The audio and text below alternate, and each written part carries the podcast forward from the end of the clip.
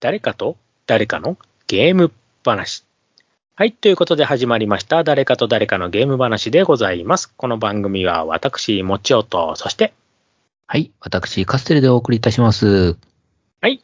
今回もカステルさんよろしくお願いいたします。はは。い。お願いします。そう。えーと、まず今回は私の方の話題というところはでい。いきたいと思うんですが、はい。ちょっとごめんなさいね。今日ちょっと少し、あのー私の自慢話に近くなってしまうので、もう、はい。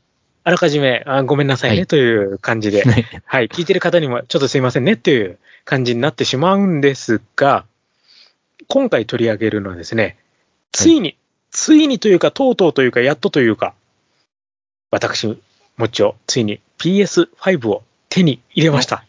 おめでとうございます。 1年かかりました。はい。 はい。で、あのーカステルさんの方でね、一度 PS5 の話題の方、ね、えっ、と、取り上げてね、こうお話ししましたが、今回はそれの持ちよバージョンということで、はい。はい。ちょっと PS5 の手に入れたよプラス、今日のメインの話としましては、アストロズプレイルームはい。このゲームを掘り下げていこうかなと思っております。はい。はい。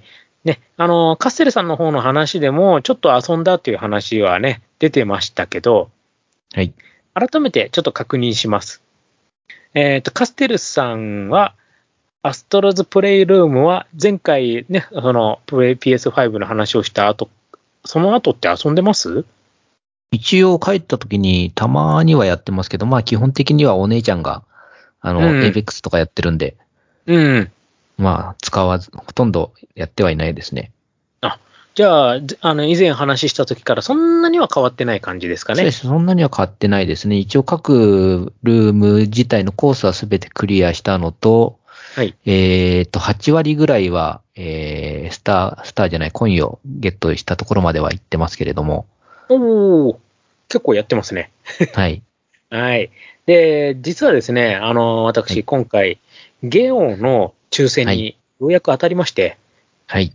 で、あの、無事に買ってくることができたんですけど、それがですね、ちょうど今から2週間前でございます。はい。で、その時にですね、2週間前に買いまして、で、本来なら、やっぱりこう、PS5 手に入れたから、じゃあいろんな PS5 のゲームやってみようって普通はなるじゃないですか。はい。で、実はですね、私、その本体と同時に、はい。あのーキムタクがごとくで言うあはいはい。言われております、ジャッジアイズ買ったんですよ。はい。で、ジャッジアイズやろうかなと思ってたんですけど、はい。ほら、こう、以前ね、こう、カセルさんとちょっと話をして、おー、アストロズプレイルーム、まあなんか、カステルさんが言うには振動がなかなかいい感じだよっていうのも、ちょっとね、こう頭の片隅にあったんで、はい。ちょっとやってみようかなと思ったら、ドハマりしまして、はい。えーっと、全ステージ、はい。えーっと、全アイテム、はい。さらに言っちゃいますと、えーっと、はい全隠しギミックに、はい。さらに、えーっと、スピードラン、えーっと、ランキングですね、も含めて、プラチナトロフィーまで全部やりました。はあ、すごいです ね。もうガガチでハマっちゃいまして、はい。もうあのゲームやり尽くすまで、だから未だにね、ジャッジアイズがやれてないんですよ。未開封なんですよ。はい。 2週間経ってんのに。はい。いやー、で、正直な話、それぐらいね、面白かったです。そうですよね。あの、コントローラーを非常に上手に使ったゲームだなと思って、うん。あの、いや Wii が初めて出た時の、初めての Wii で Wii コンを使った時の、あのような新鮮さがありましたね。あ、そうか、その感覚に近いのか。はい。うん。いや、えっ、とね、ちょっと知らない方のために、ちょっとこう、どんな感じなのがあるかって言いますと、まあ、普通にアナログと、えっ、と、ジャンプボタン。で、ジャンプを押しっぱにすると空中でちょっと、こう、ホバーみたいな形で少し浮いてられるっていうのがあるんですけど、あの、時々ですね、あの、いろんなメカに乗ることができまして、そのメカ特有の動きっていうのが実はできます。で、スプリングマシンみたいなの乗っかって、こう、LR をぐーって押しっぱにすると、スプリングが縮まって、そしてコントローラーを斜めに飛びたい方向に向けてから、それをパッて離すとバイーンって飛ぶという、はい。ね、そういうのがあったりとか、あと、お猿さん、猿の、えーやつは、両手がそのまま LR で掴むことができるという。で、それでうまくカチャカチャカチャカチャってこう、タイミングをこう押して掴みながら、こう、崖をよじ登っていくとか。あとは、宇宙船ですね。それは、あの、LR のところがそのまま、ジェット噴射のこうちょ微調整ができると。はい。いうので、それで少しずつバスバスバスバスってこう操作、微調整しながらこう宇宙空間を飛んでいくなんていう、そんなステージがあったりとか。はい本当ね、いろんなことをやらされるんですけど、それがまたやってて楽しいんですよね。そうですね。で、自分は一番感動したのがやっぱりあのはいスプリング。あうん。あのスプリングのその、あ。はい。まあ、あのコントローラーがデュアルセンスって言って、なんかこの振動も、やっぱりこう、すごい特殊な、細かい微妙な振動をこう、う出してくれるから、スプリングのこう縮まってる感触とかわかるんですよね。そうですよね。そう。で、あれが、他のゲームで多分あそこまで使われてないですよね。はい。だから今度使われるとしたら、あれなんですよ。あの、グランツーリスモ7でしたっけ今度出るのは。ああ、セブンですね。はい。はい。の時になんかうまく使われそうな気がするなぁとは思ってるんですね。ああ、あの、はいエンジンの振動。はい。エンジンの振動だったり、こう、コーナー曲がる時に右と左でバイブレーションが変わったりとか、そうそういいうところもなんか出てきそうかなって気はするんですけれど。いいっすね、それ。そはいれはいいな、確かに。うん。やっぱりこう、ソニー純正のね、はい。こう、ところがやっぱうまく使いこなすのかなっていう。はいな。んかやっぱ他のメーカーであんまり使いこなしてるそこまでっていうのはなんかあんまないらしくて、はい。ちょっと自分他のでもなんか味わえるのかななんて思ったら意外とないんですよね。そうですね。うん。で、ネットの評判も、この、なんて、この振動、こういうの体験するのは、このアストロが一番体験しやすいっていう書いてあるはい。のがすごく多くて、あ、そうだよなーって思いながら、はい。あの、雨が降ってきた時に傘に、はい。こう、雨が当たる感触とかが、こう、微妙に変わったりとか、はい。あと、風が吹いてきた時の風の方向によって、こう、コントローラーの振動も微妙に変わったりとか、はい。あと、加瀬さんも言ってましたよね。あの、砂のところ走ると、はい。足に抵抗がかかって、それがコントローラーに振動が来るとか、はい。めちゃめちゃ振動すごいですよね。そうなんですよ。で、一応あのゲームって、はいプ。レイステーションのこれまでの歴史をこう、辿るっていう側面もあって、はい。こう、各ステージで隠されてる隠しアイテムが、はい。全部これまでのプレイステーションの本体だったり、こう、はいいろんなパーツだったりっていうのになってるんで、はい。だから、こう、そういう意味でも、なんかこう、歴史をね、すごい、こう、追っかけることができるという意味でも、すごくいいゲームだなっていうふうに思ったんですよね。そうですね。で、えーっと、ステージ、じゃあまだ、ラスボスとかまでは行ってない。ラスボス、ラスボスが倒せてないんですよ。あ、本当ラスボスまでは行ったんですけど、まだ倒せてないんですよ。ああ。あれ、あれ、でも、なんとなく、攻略は、攻略はある程度分かってます。そん、うん、はい。うん、あの、す、まあ一応ね、やっぱね、体験ね、していただくというあれだから、そんなに難易度高くないですよね。そうですね。あの、マリオのクッパみたいに、あの、ある程度のパターン化されてる攻撃が来るので、まあ、トライアンドエラーでパターンを覚えて、で、ある程度やっつけたら、一度倒れたふりをするけど、また新しい攻撃パターンが出てきてっていう感じなので、うんそうそうそうそうそう、それの繰り返しですからね。はい。だからまあ、なんか王道ですよね、そういうのはね、はやいっぱね。うん。だからそういった意味でも、すごいこう、やっててね、お面白いゲームだし、で、それがある程度やったら、最後には、そのネットランキングでのタイムアタックはですい。ね。こちらもまた、こう、いろいろ、まあ、それだけ専用のね、ステージがありますんで、はい。それもまた楽しんでいただければという感じで。これね、本当にね、最初にインストールされてるっていうね、かなり贅沢な、。はいうん、ソフトになってますよね。で、自分はなんだかんだ言って、トータルでね、10時間以上やってますね。うんうんそれぐらいやった。で、一応トロコンはい。しましたね。プラチナトロフィーまでいまあでも、そのね、プラチナトロフィーはちょっと取るにはちょっと難しいな、これ知らなきゃ取れないよっていうのが結構あるんで、はい。そこはちょっとネットで調べた方がいいかなっていうところもあります。なるほど。うん。だっそうてですね。私はとりあえず何も調べないでやってはいるんですね。で、ある程度アイテムも、あ の、ああのね、アイテムはね、全部取れる。あの、調べなくても。うん。で、どっちかというと、それ以外のところがね、はい。い、やいやいや、それ、それ、それをい一箇所だけね、いやいや、ま、マジ勘弁して、それ絶対わかんねえわっていうのがあったんで、うん どうしても行き詰まったら、あれ うをん。見てもありだとは思います、正直。はい。で、あと、ジグソーパズルが落ちてて、はい。それを全部集めると、こう、絵が出来上がるっていうはい。のがありまして、でそれもね、またね、結構ね、こう、今時な絵がね、こうで、ここれまでのプレイステーションの歴史が、こう、絵になってるっていうやつなんで、はい。それもね、こう、ぜひぜひ、ちょっと揃えていただければ。で、えーっと、PS プラスって入ってますかは入ってないですね。プラスは。入ってないか。はい。実はですね、これもね、そう、プレイステーション5でびっくりしたところの一つなんですけど、はい。 PS5 に入ってると、はい。ヒントが出るんですよ。ああ、そうなんですか。うん。これびっくりしたの。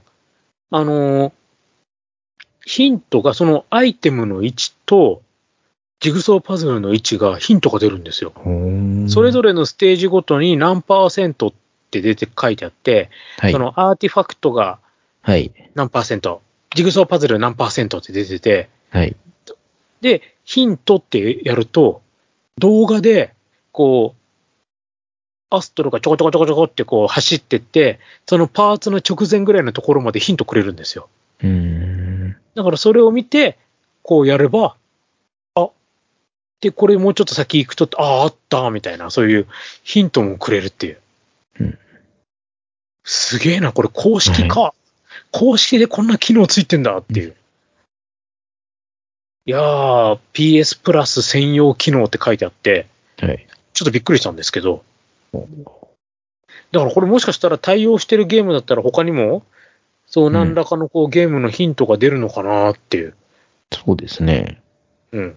だからその PS プラスって言えば、まあ、オンラインプレイができるよとか、はい。あと、そのフリーゲーム、はい。毎月毎月2本ぐらい、2、3本かな、こうフリーゲームが出るよとか、あと、こうなんかセールやった時に、その PS プラスに入ってる人にはさらにこう値引きにしますよみたいな、そういうのだったじゃないですか。はい。今回の PlayStation 5で、さらにそれプラス対応してるゲームだったら、そのゲームのヒントが出ますよっていう。うん。こういう機能がついたという。で、まさにこのアストロズプレイルームがそれに対応してたとはい。いう、この新たな機能をちょっと、すげえ、プレイステーション5ってすげえって、こう思っちゃったわけなんですよね。はい。で、ここまではベタ褒めです。もう PS5 は。はい。ただし、ただしがつくんです。うん。ちょっとね、気をつけなきゃいけないっていうのも、やっぱりあるわけで、プレイステーション5になったことで私ね、ちょっと困ったことがあったんですよ。はい。これ以前ちょ、ちらって私話したと思うんですけど、はい。 PSVR、うん。やっぱりね、繋がんないんですよ。ですね。で、ソニーに申し込みして、アダプター取り寄せました。はい。なんだかんだ言ってよ、結構早かったですけど、それでもやっぱ1週間ぐらいかな。うん。やっぱそれぐらいちょっとかかりましたね。ですね。端子のね、形がやっぱ違うんですよ、口が。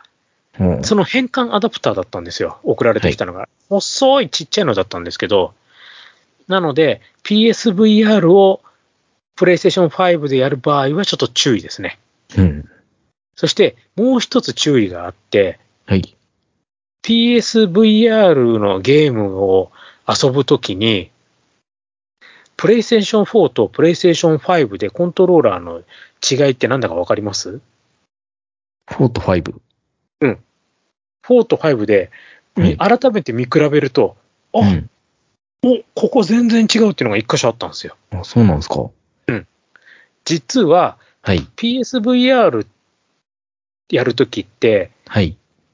プレイステーション4のコントローラーって、結構ひオレンジに光るんですよ、すごく。うん。で、その、コントローラーを持った時の背中のところがオレンジ色にすごい大きく光って、それを、えっ、と、プレイステーションカメラで拾ってくれて、位置を、こう、コントローラーの位置を認識してくれるんですけど、も PS5 のコントローラーってそこの部分オレンジに光んないんですよ。う、うん。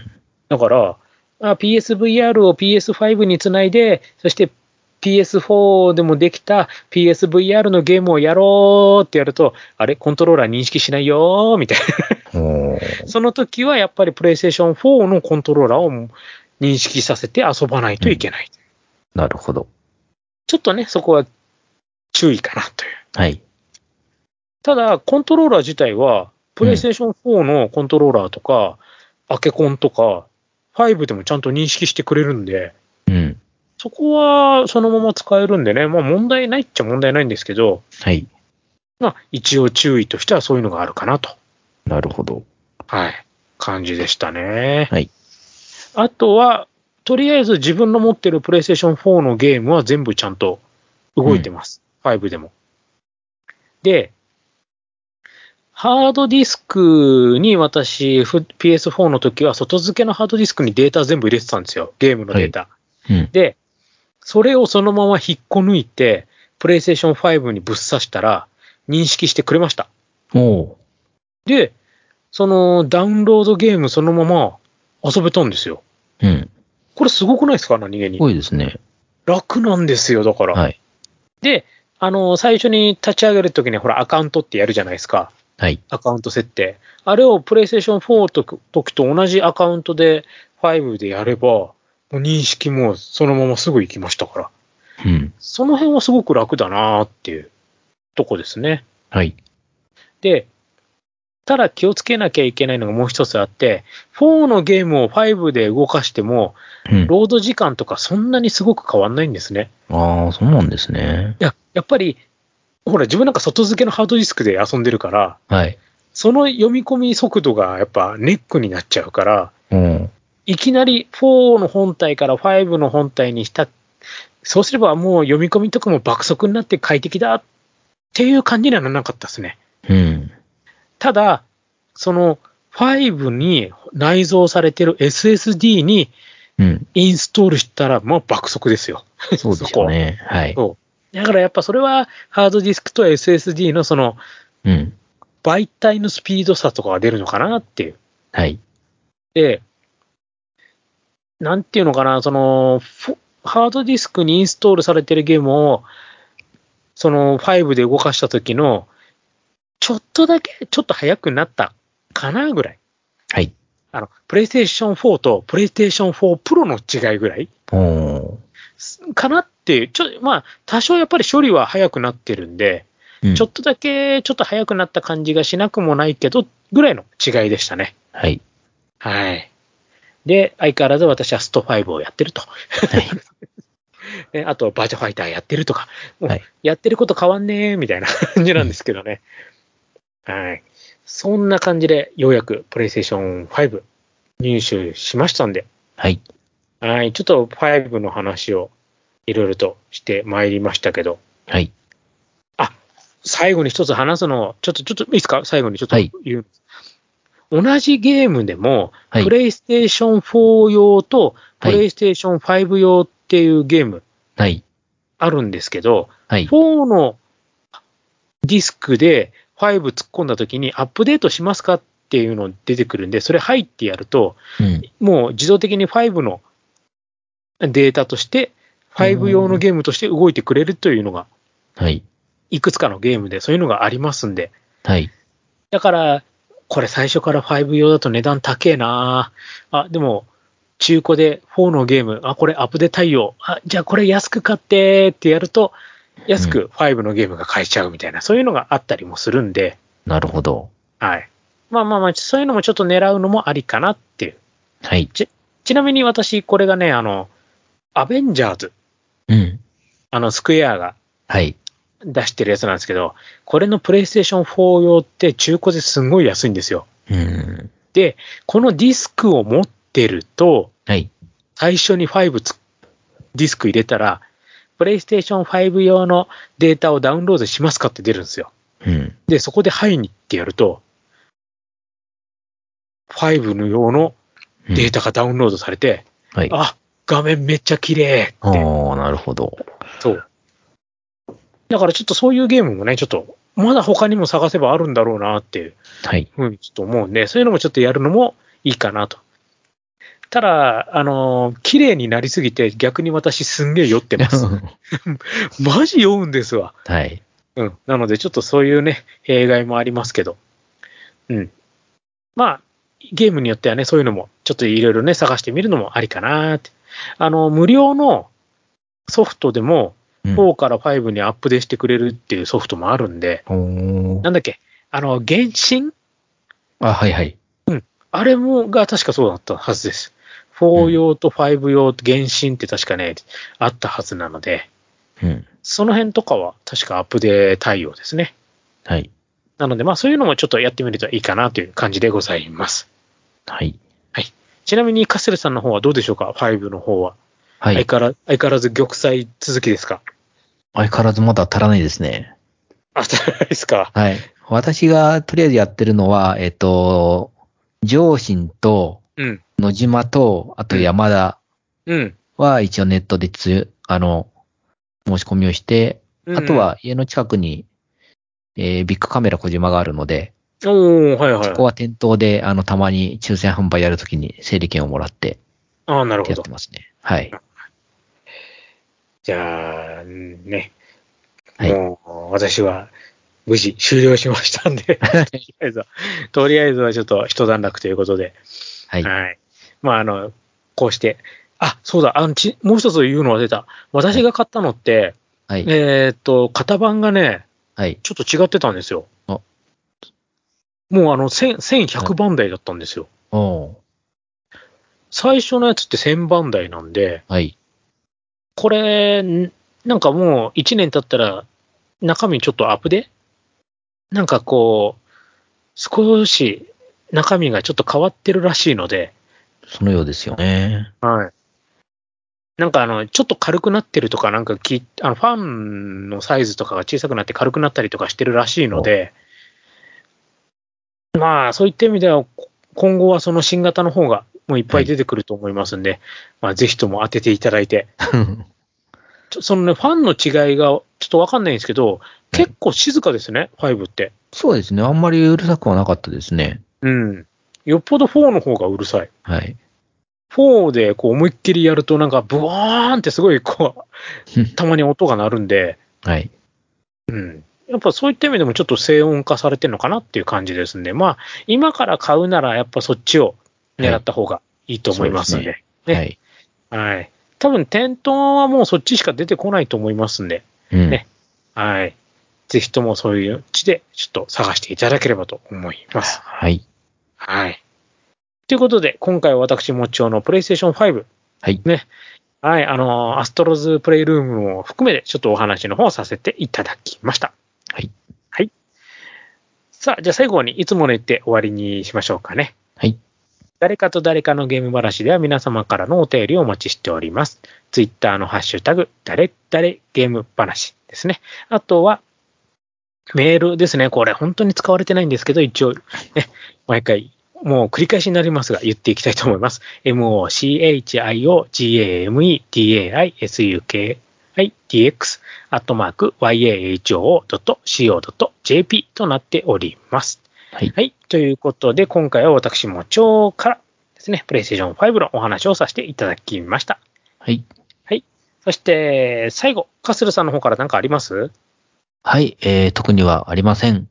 大丈夫で。大丈夫ですはいはいということで、じゃあ、今回のお相手は私、もちおと、そして、はい、私、カステルでお送りいたしました。今回のお話はこの辺で、また次回をお楽しみに。それではまた。失礼します。失礼します。